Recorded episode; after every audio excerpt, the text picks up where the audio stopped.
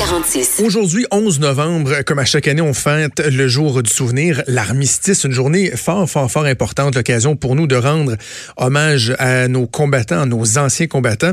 Il y a une personne qui euh, prend tout ce dossier-là, euh, le sort de, de, de- des anciens combattants, l'armée, tout ça, très au sérieux euh, dans la région de Québec. D'ailleurs, on lui doit la désignation de route de la bravoure ici dans le coin de Valcartier où il y a la base militaire à Québec. C'est Gérard Deltel, député conservateur de Louis-Saint-Laurent. Il est également féru d'histoire. C'est pour ça que ça me tentait de discuter du jour du souvenir avec lui. Monsieur Deltel, bonjour. Bonjour, Monsieur Trudeau. Ben, bonjour du souvenir. Euh, tout d'abord, euh, euh, d'entrée de jeu, pourquoi on fête le jour du souvenir le, le 11 novembre? Alors, le, le 11 novembre, c'était la fin de la Première Guerre mondiale. De façon très précise, c'était le 11e jour du 11e mois à la 11e heure, que- ce, qui de, ce que l'on appelait à l'époque la der des der, la dernière des dernières. Finalement, ça s'est pas avéré juste. Euh, L'armistice a été signé. En fait, l'armistice a été signé dans la nuit précédant ça, mais c'était prévu que c'était à la 11e heure que ça devait, euh, qu'on devait mettre terme à la guerre. Et puis, triste ironie, euh, le dernier soldat à avoir perdu la vie lors de la Première Guerre mondiale, un dénommé George Price de Nouvelle-Écosse, est mort à 10h58 minutes en Belgique. Et c'est donc le, dernier des morts de la Première Guerre mondiale. Le 11 novembre, c'est vraiment marqué dans, dans l'histoire et dans la date comme étant euh, le, le moment de se souvenir de nos anciens combattants. Euh, c'est venu officiellement le, le jour du souvenir au Canada en 1931, mais c'est vraiment à partir de, du, du- de 1919 qu'on a commencé à célébrer le 11 novembre comme étant la fin de la, de la Première Guerre mondiale, comme étant le moment qu'on devait se souvenir de tous ceux qui ont fait le sacrifice de leur vie pour euh, la, la guerre et le vivre surtout en liberté. Et on n'est pas seul au Canada à fêter le, le jour du souvenir le 11 novembre? Non, parce que partout à travers le monde, c'est là que- qu'on le célèbre. D'ailleurs, ce qui est intéressant, c'est que on, on- on fait beaucoup état du coquelicot, hein, le petit, Oui. petite fleur que l'on porte. Et ça, c'est en référence directe à la, la Première Guerre mondiale. Ce qui s'est passé, c'est que le coquelicot, c'est une fleur qui, qui pousse lorsque la terre est brassée. Et par la force des choses, malheureusement, quand il y a des, des conflits armés, ben, la terre est brassée. C'est ça qui s'est passé euh, dans des Flandres, à, Ypres plus précisément.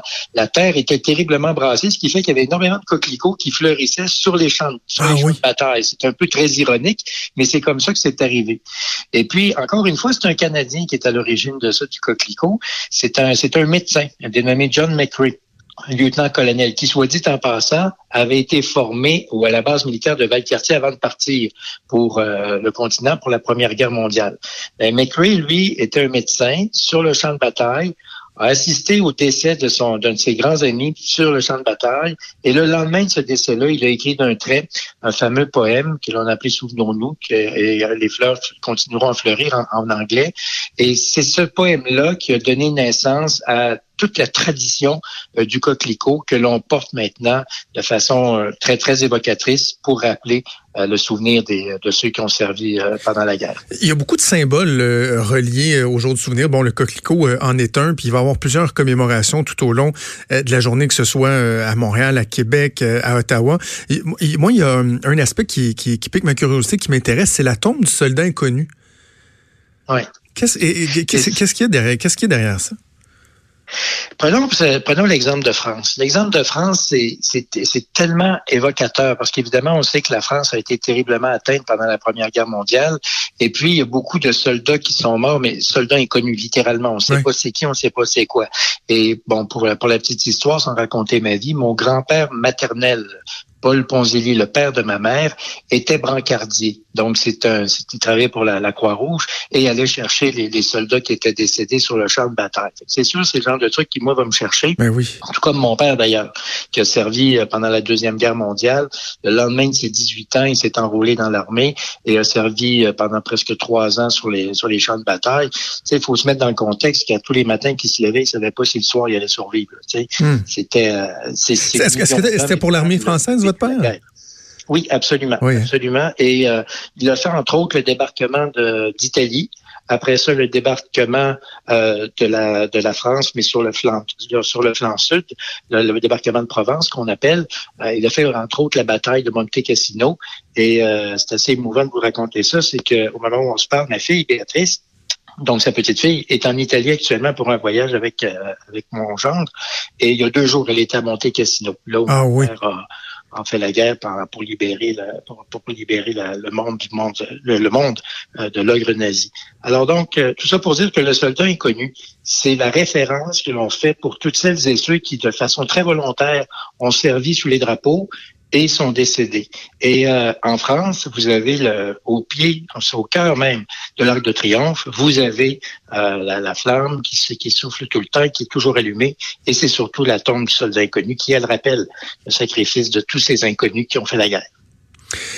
Est-ce qu'on en fait assez? Si j'élargis un peu la, discussion, M. Deltel, est-ce qu'on en fait assez pour euh, les anciens combattants? Parce que le, jour du souvenir, puis bon, la, quoi, la quinzaine de jours qui précèdent, où on voit les, les coquelicots apparaître un peu partout chez les, acteurs publics, chez les gens des médias et tout ça, bon, ça nous mène... Euh, au 11, 11 novembre où euh, on commémore le souvenir, la mémoire de, nos anciens combattants, mais dans le, dans le quotidien, dans notre façon de, prendre soin de nos anciens combattants, que ce soit euh, des gens qui ont fait de, de, des guerres euh, qui datent davantage ou encore ceux qui ont été en Afghanistan ou quoi que ce soit, est-ce qu'on prend soin de nos anciens combattants au-delà de, de, de cet hommage-là qu'on leur rend une fois par année? C'est sûr qu'on n'en fera jamais assez. Puis il y a deux choses dans ce que vous dites là. D'abord, le rappel de la mémoire, mais surtout qu'est-ce que les gens vivent aujourd'hui? Alors, le rappel de la mémoire, oui, c'est vrai que ça a lieu, par exemple, le 8 mai pour marquer la fin de la Deuxième Guerre mondiale. Le 11 novembre pour marquer justement le jour du souvenir, ça à travers le monde. Oui, il y a des moments comme ça qui, qui, qui rappellent la mémoire. La route de la Bravo, comme vous rappelez, qu'on a renommée, euh, qui était pour le, qui, conduit directement au camp Valcartier grâce au soutien de 15 000 personnes qui avaient signé une pétition, puis je les en remercie encore, mais c'était aux soldats qu'on envoie le remerciement.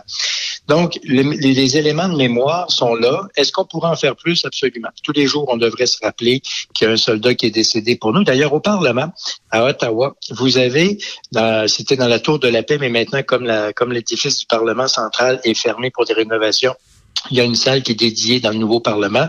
Vous avez le grand livre de tous les soldats canadiens qui ont perdu la vie pendant les pendant les guerres et ça va euh, de la première guerre jusqu'à l'Afghanistan et, les missions qui continuent. Euh, chaque jour, il y a une page qui se tourne et on rappelle le nom de celles et ceux qui, euh, qui sont décédés au cours de au cours de ces conflits-là. Donc oui, il y a des commémorations quotidiennes, mais on devrait en faire plus. Ça c'est pour le rappel de la mémoire. Mais il y a le, la survivance des, des anciens combattants. Et il y, a, il y a ceux qui, comme mon père, ont servi, mais qui aujourd'hui sont rendus, bon, comme mon père a 96 ans, donc des gens qui sont très, très âgés. Mais il y a ceux qui aujourd'hui ont servi en Afghanistan, puis qui nous écoutent actuellement, qui eux sont dans la vingtaine, dans la trentaine, dans la jeune quarantaine, qui eux souffrent des séquelles du choc post-traumatique. Mm. Est-ce qu'on en fait assez? On n'en fera jamais assez, c'est évident. Parce que c'est en plus, c'est une maladie que l'on découvre actuellement. La maladie a toujours existé, mais elle a été étouffée du temps de, du temps de mon père. Mais aujourd'hui, le choc post-traumatique, euh, grâce entre autres au grand courage qu'a manifesté le, le général Dallaire en sortant du placard et en disant que oui, lui a souffert de ça. Et donc, si un général d'armée souffre de choc post-traumatique, oui, l'humble soldat peut souffrir de ben post-traumatique, puis il faut s'en occuper correctement. Est-ce qu'on en fait assez? On n'en fera jamais assez, c'est bien évident. Et moi, j'ai été impliqué de, dans, dans, le passé, alors que je travaillais pour l'aéroport de Québec, j'ai été impliqué auprès du, du, centre de la famille Valcartier.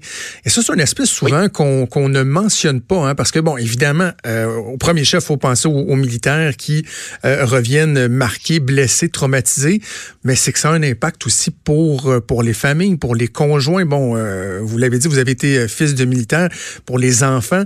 ça aussi, il y a, y a un aspect qu'il faut absolument pas négliger, puis même, je dirais, rendre hommage à ces gens-là aussi.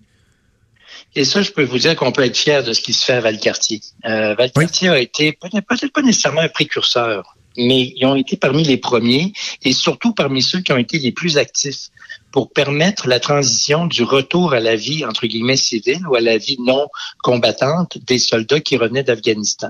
Puis le centre de la famille de Valcartier est vraiment cité en exemple partout à travers le Canada, voire même euh, est un modèle pour les, les nations étrangères qui veulent s'inspirer des succès canadiens. Parce que on prend en compte l'ensemble de la famille. Oui, le militaire, comme vous le dites, est très important. C'est le cœur de l'action, bien entendu. Mais c'est l'épouse, c'est l'ami, c'est les enfants, c'est euh, l'ami des enfants aussi qui, qui, est impacté par le retour du, à la vie dite régulière du, du militaire à, dans, un champ qui n'est pas en guerre. Et ça, ça a un impact majeur. Puis ça, on peut vraiment, on ne remerciera jamais assez ces gens-là du centre de la famille. Oui, ils sont épaulés par l'armée, oui, ils sont épaulés par le gouvernement. On n'en fera jamais assez, mais ils sont surtout épaulés par les communautés entourant euh, Valcartier. Euh, vous parliez des gens de l'aéroport qui se sont engagés. Moi, je peux vous parler de Shannon, je peux vous parler de la ville de Valcartier qui font tout en leur pouvoir pour aider justement le centre de la famille de Valcartier. Puis, à chaque fois que vous voyez un type qui se promène ou une madame qui se promène avec l'habit militaire, dites-leur merci. C'est la meilleure façon de, de les aider aussi. Merci pour ce que vous avez fait. Ça leur merci fait plaisir. Juste ça. C'est, ça prend pas 100 000 choses, là. Juste merci d'avoir servi, monsieur. Merci, madame, d'avoir servi. Merci de nous permettre de vivre dans la liberté que ce que nous faisons aujourd'hui. C'est vrai pour les vétérans de 90 ans et plus, comme mes parents, comme, comme mon père qui a, qui a servi pendant la Deuxième Guerre, mais c'est vrai aussi pour les jeunes contemporains de 30 ans qui ont servi dans des théâtres de guerre où ils n'avaient peut-être pas nécessairement toute l'autorité pour agir. Euh, ça a été ça, entre autres, les casques bleus euh, en, euh, en, au Congo. Alors, cette situation-là a fait en sorte qu'aujourd'hui, ben oui, on peut vivre dans la liberté.